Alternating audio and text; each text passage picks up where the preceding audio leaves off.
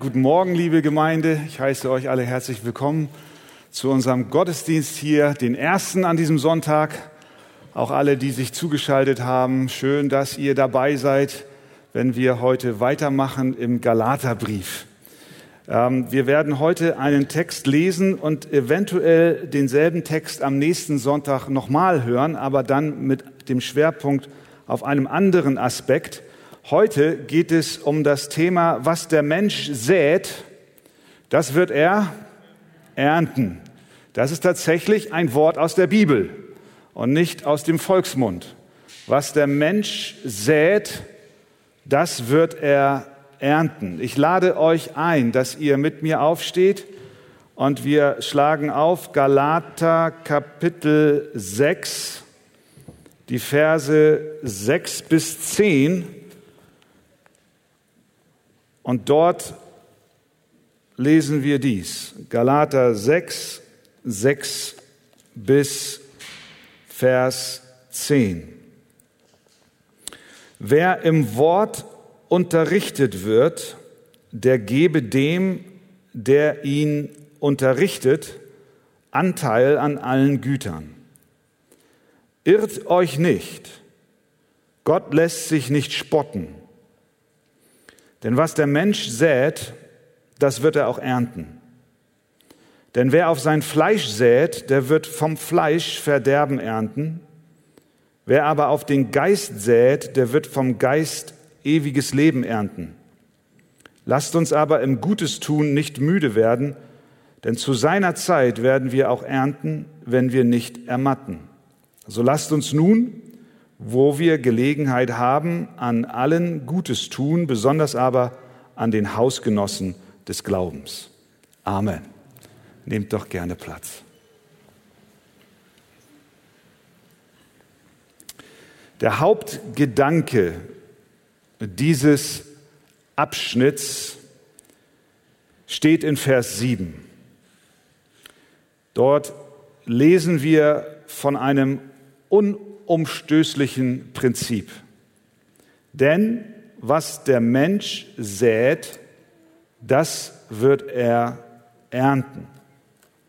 Wir wissen, dass dies ein Gesetz ist, was in der Landwirtschaft absolut zum Tragen kommt. Nach der Sintflut hat Gott zu Noah gesagt, von nun an soll nicht aufhören Saat und Ernte, solange die Erde besteht. Bis heute ist das so. Wenn ein Bauer eine Ernte einfahren will, dann muss er vorher Samen ausgesät haben. Tut er das nicht, dann gibt es keinen Ertrag. Seine Ernte hängt von der Qualität des Samen ab, von der Beschaffenheit und auch von der Menge dessen, was er aussät. Wenn er Mais aussät, wird er nicht Gerste ernten. Wenn er, wenn er wenig aussät, wird er mickrig ernten. Paulus wendet dieses unumstößliche Prinzip nun auf unser gesamtes Leben an.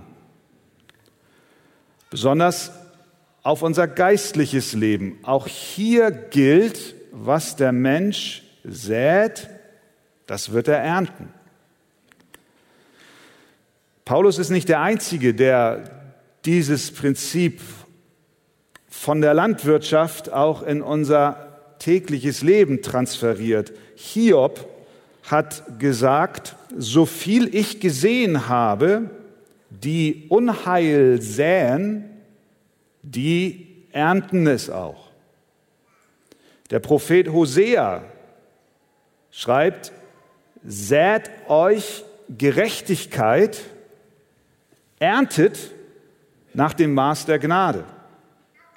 Als ihr Gesetzlosigkeit pflügtet oder ausgesät habt, habt ihr Unheil geerntet.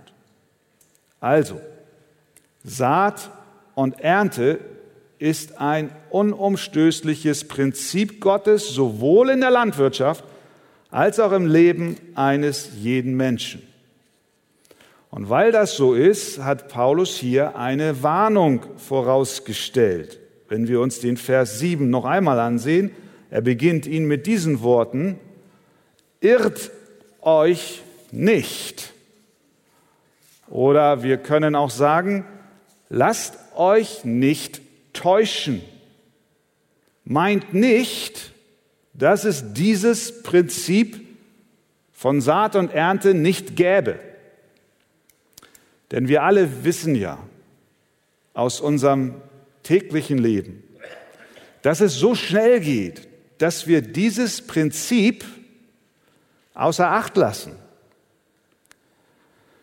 Wir glauben häufig, viel zu häufig, dass es eigentlich egal ist, was wir machen.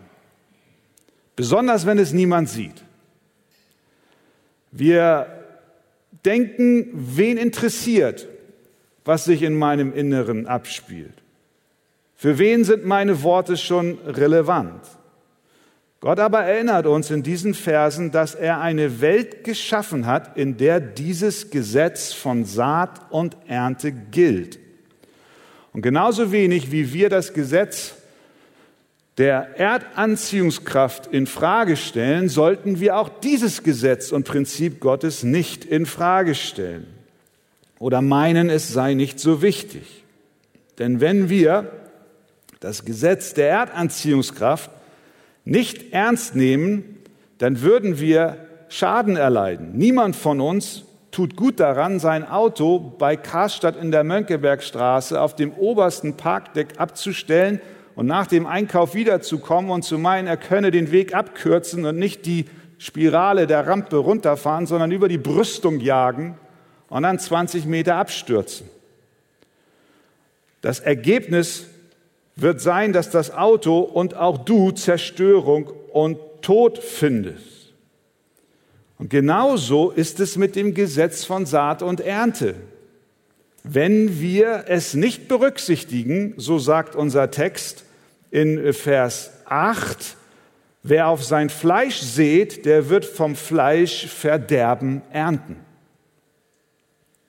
Irrt euch nicht, sagt Paulus, so wie mit dem Gesetz der Erdanziehungskraft ist es mit dem Gesetz von Saat und Ernte. Wir sollten es nicht in Frage stellen, indem wir ein ich-süchtiges Leben führen.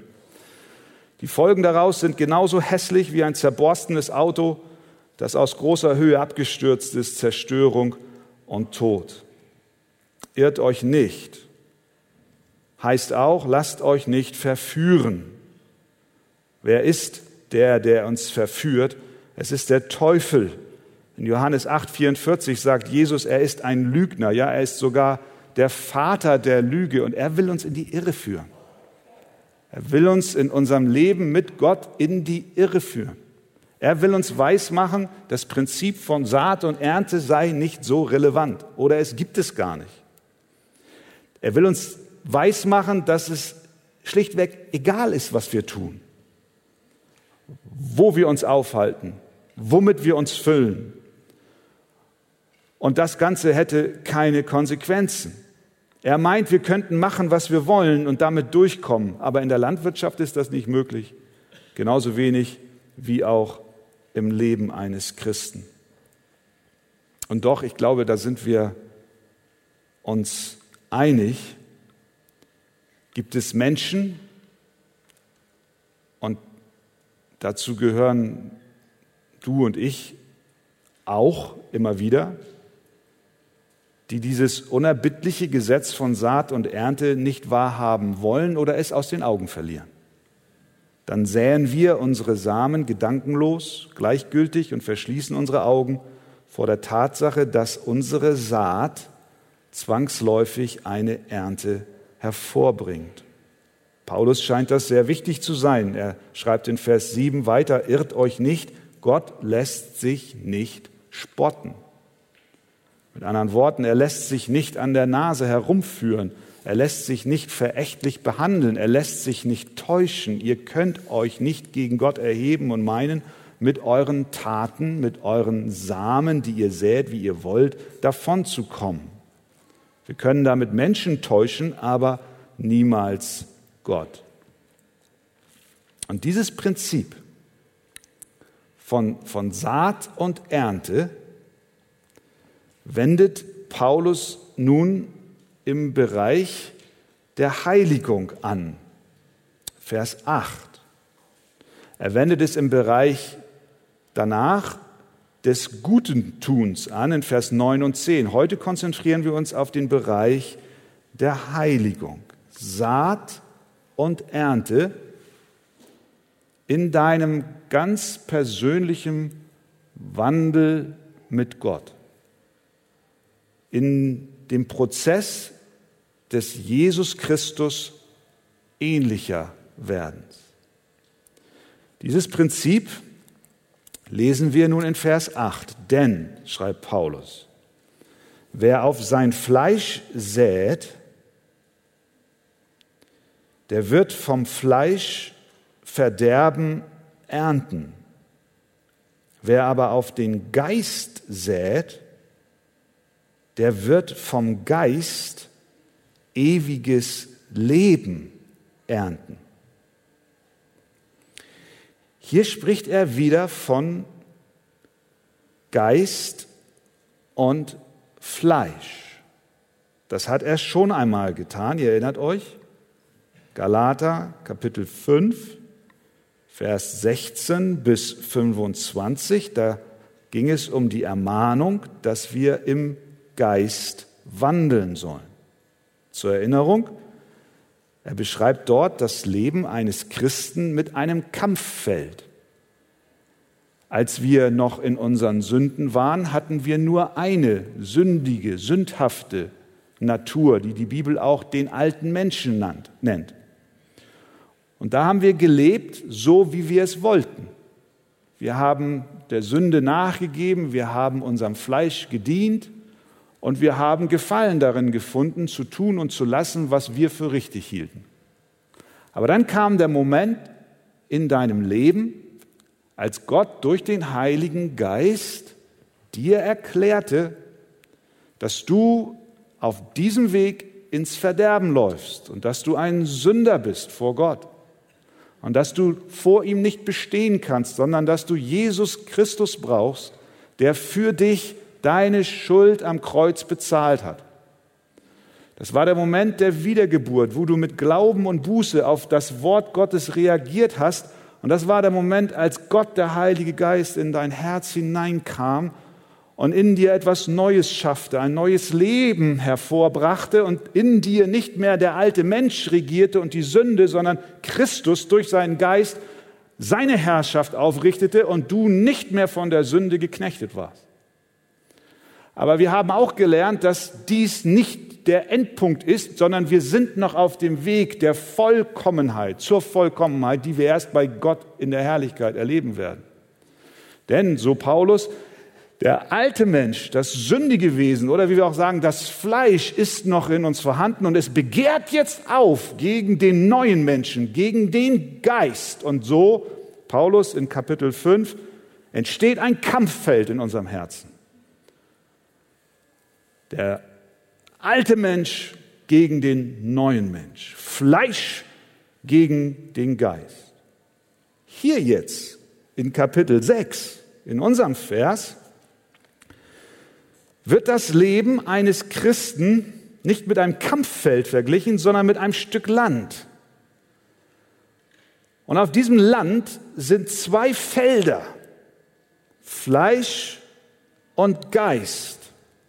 Ein Feld ist die alte Sünde und das andere Feld ist das neue Leben mit Gott. Und auf dieses Stück Land, auf diese beiden Felder kann ein wiedergeborener Christ seine Samen sehen. Er kann ausstreuen. Aber die Frage der Ernte ist abhängig von dem Land, auf das wir unseren Samen streuen.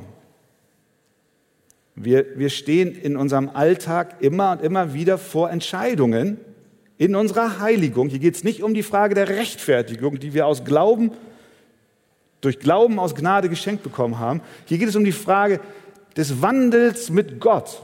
Und da stehen wir ständig, und das wissen wir alle, immer wieder an dieser Frage, wo werfe ich heute? Wo werfe ich in dieser Situation meinen Samen hin? Auf welches Feld? Triffst du dich abends mit deinen Kumpels?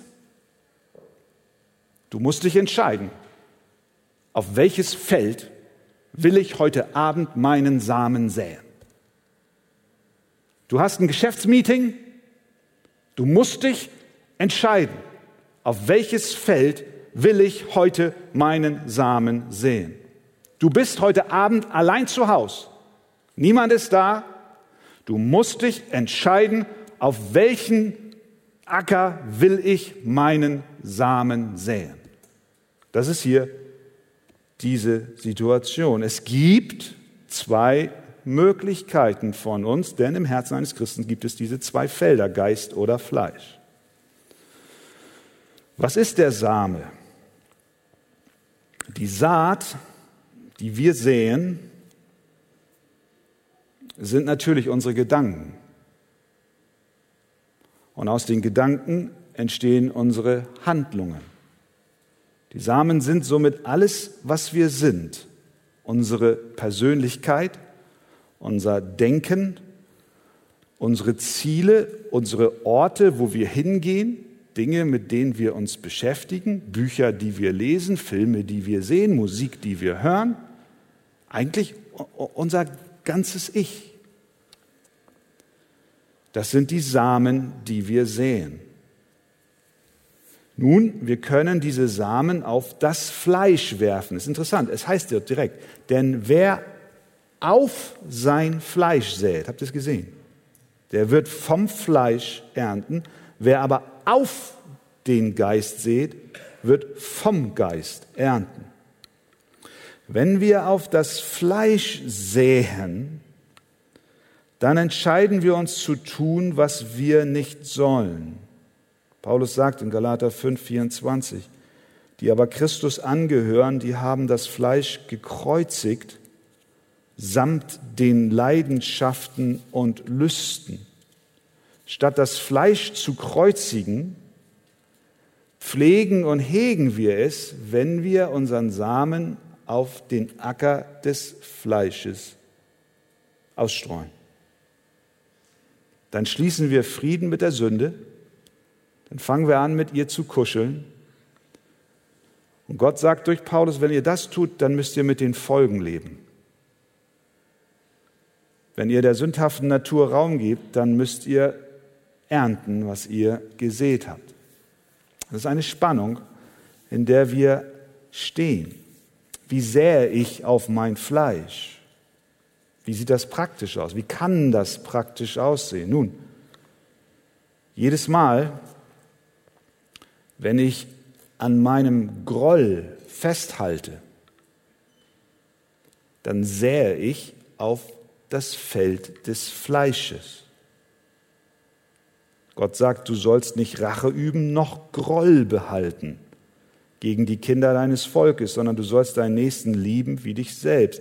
Wenn ich aber entscheide, nein, ich werde nicht, ich werde nicht vergeben, sondern ich werde schmollen und grollen, dann hast du so eine richtige Schaufel voll Samen deines Ichs auf das Feld des Fleisches geworfen. Das kennen wir alle. Deswegen ist das hochaktuell. Das ist ein Thema, was uns alle betrifft.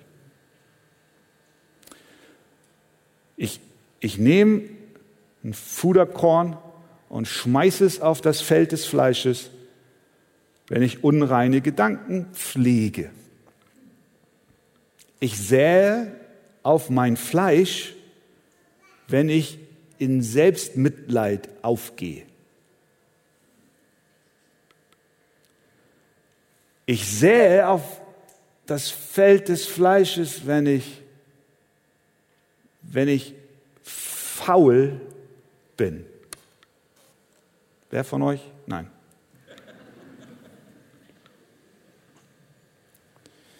Ich sähe auf mein Fleisch, wenn ich lese, was ich nicht lesen sollte. Wenn ich mir ansehe, was ich nicht ansehen sollte. Wir können mit Paulus Philippa 4,8 sagen, ich sehe auf mein Fleisch, wenn ich meine Gedanken nicht auf das richte, was wahrhaftig, was ehrbar, was gerecht, was rein, was liebenswert, was wohllautend, was irgendeine Tugend oder etwas Lobenswertes ist. Manch ein Christ, ich vermute, jeder von uns hat es schon erlebt, verbringt täglich Stunden mit der Investition in sein Fleisch. Und am Ende des Tages wundern wir uns, warum wir nicht wissen, was es bedeutet, ein Leben in der Heiligung zu führen. Warum wachse ich nicht in der Heiligung?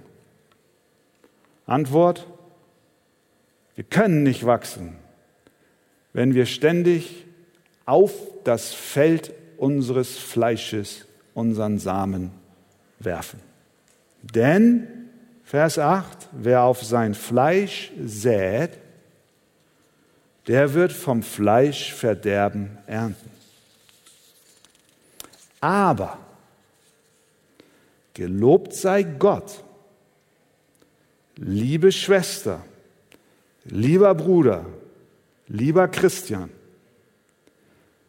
wir haben als wiedergeborene Gotteskinder einen zweiten Acker in unserem Herzen. Amen. Das unterscheidet uns von den unerlösten Menschen. Sie haben nur ein Feld, auf das sie säen können. Sie drehen sich nur um sich selbst und um die Befriedigung ihrer Lüste und die Bibel sagt, das wird ins Verderben führen, aber wir durften durch die Gnade Gottes ein zweites Ackerfeld in unserem Herzen erleben und haben, auf das wir nun unseren Samen werfen dürfen. Die Alternative dazu und das Bessere ist, dass wir auf den Geist säen. Die Samen sind dieselben, es sind unsere Gedanken, es ist unsere Zeit, es sind unsere Talente, es sind unsere Worte, es sind unsere Taten, es sind die Orte, an denen wir uns aufhalten, es sind die Bücher, die wir lesen, es sind die Filme, die wir angucken, es ist die Zeit, die wir verbringen. Doch diesmal werfen wir sie nicht auf den Acker des Fleisches, sondern auf das Feld des Geistes. Wie ist das möglich? Wie ist das möglich? Es ist nur möglich, weil Gott, weil Gott dir ein neues Leben geschenkt hat, ein anderes Leben, ein besseres Feld in deinem Herzen bestellt wurde. Du bist nicht länger in der Gefangenschaft der Sünde. Du musst nicht mehr der Sünde dienen, sondern du kannst in der Kraft des Heiligen Geistes und mit Gottes Hilfe deine Investition auf den Geist tätigen. Und das, wie gesagt, unterscheidet uns von den Menschen, die ohne Gott sind. Sie haben nur ein einziges Feld. Und nun darfst du in der Kraft des Heiligen Geistes, den er dir gibt, die Samen deines Lebens, deiner Persönlichkeit, deiner Zeit auf den Acker Gottes werfen. Und das ist heute Morgen eine Erinnerung an uns alle. Es ist eine lohnenswertere Investition. Irrt euch nicht, sagt er. Lasst, lasst, euch nicht, lasst euch nicht an der Nase rumführen vom Teufel, der euch einreden will, es sei gut, auf das Fleisch zu streuen. Nein, tut es nicht, sondern tut es andersherum. Sät aus auf dem fruchtbaren, segensreichen Acker des Heiligen Geistes. Nun, wie kann das sein, dass wir das können? Die Bibel gibt uns den Hinweis.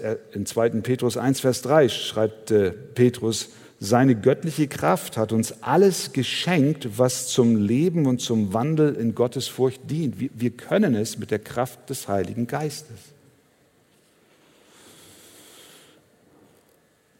Das bedeutet, wenn wir, wenn du auf den Geist säst, dann lesen wir, dann liest du in der Bibel, dann lernen wir sie, dann besuchen wir die Versammlungen, dann entscheiden wir uns, dass unsere Gedanken rein sind, dann haben wir ein Herz, was sich danach sehnt, Gott zu gefallen. Und dann suchen wir mit Paulus Kolosser 3, was droben ist, wo der Christus ist, sitzend zur Rechten Gottes. Dann entscheiden wir uns nicht zum Selbstmitleid, zur Zeitverschwendung und zum Gedaddel, sondern wir setzen unsere Zeit und unsere Energie auf die Sache Gottes. Amen.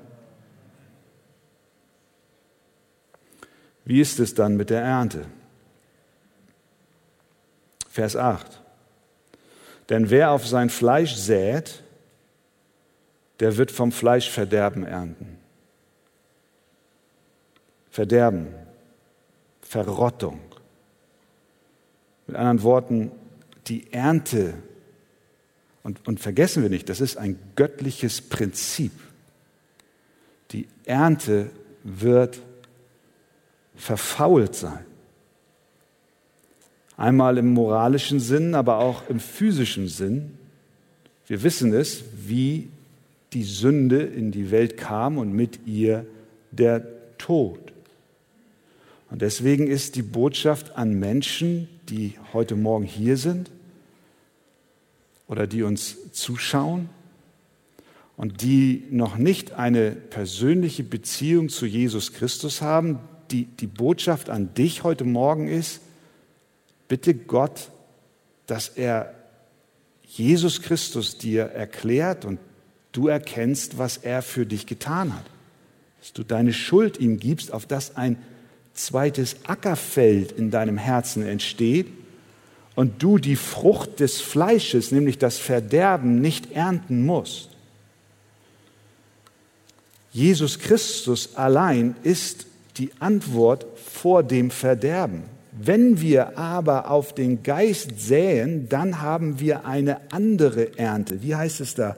Wer auf das Fleisch sät, der wird vom Fleisch Verderben ernten. Wer aber auf den Geist sät, der wird vom Geist ewiges Leben ernten. Leben, nicht Tod. Gesundheit, nicht Krankheit.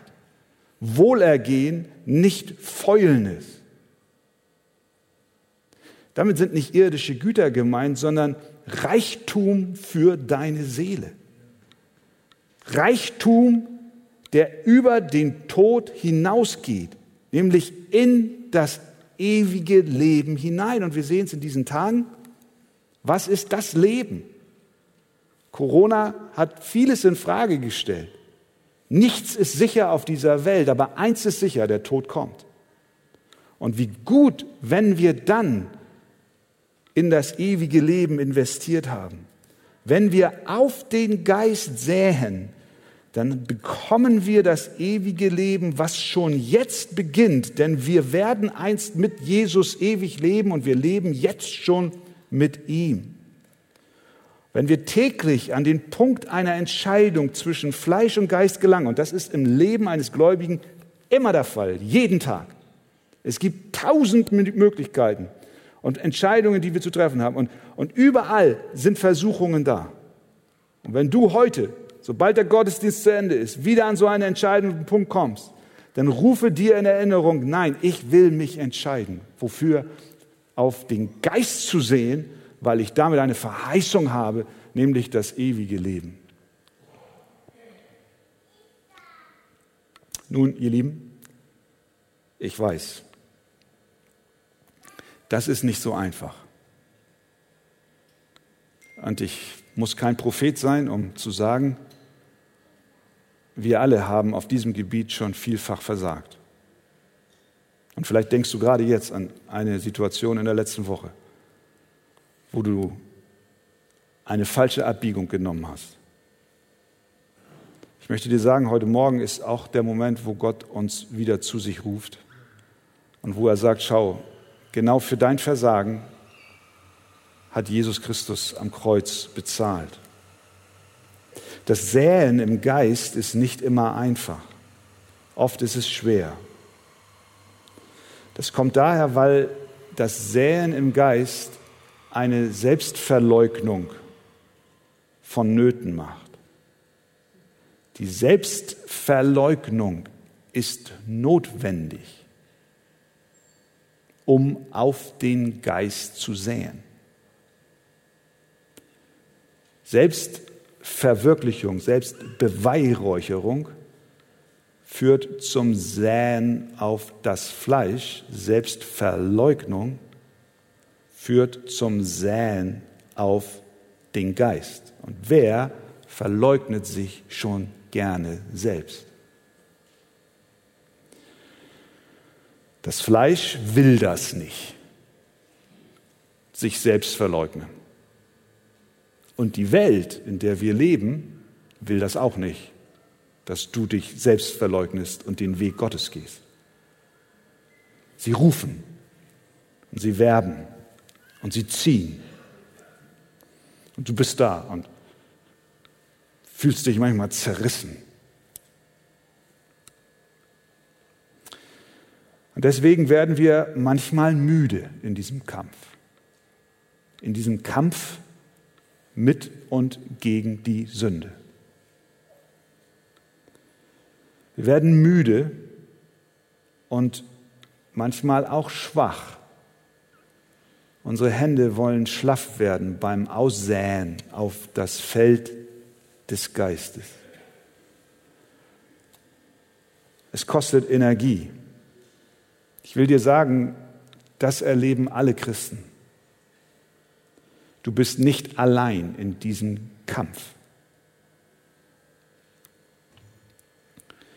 Und deswegen schreibt Paulus in Vers 9, ich glaube, wir können es in diesem Kontext sehr richtig anwenden.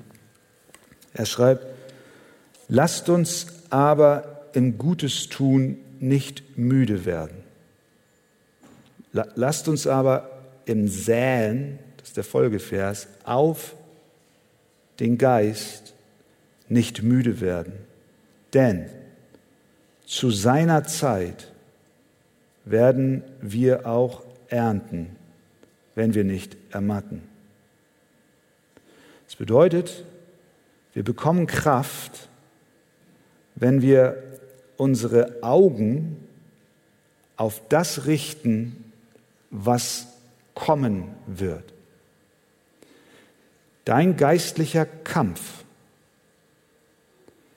wird siegreich sein, wenn du auf das schaust, was Gott verheißen hat, er dir schenken wird.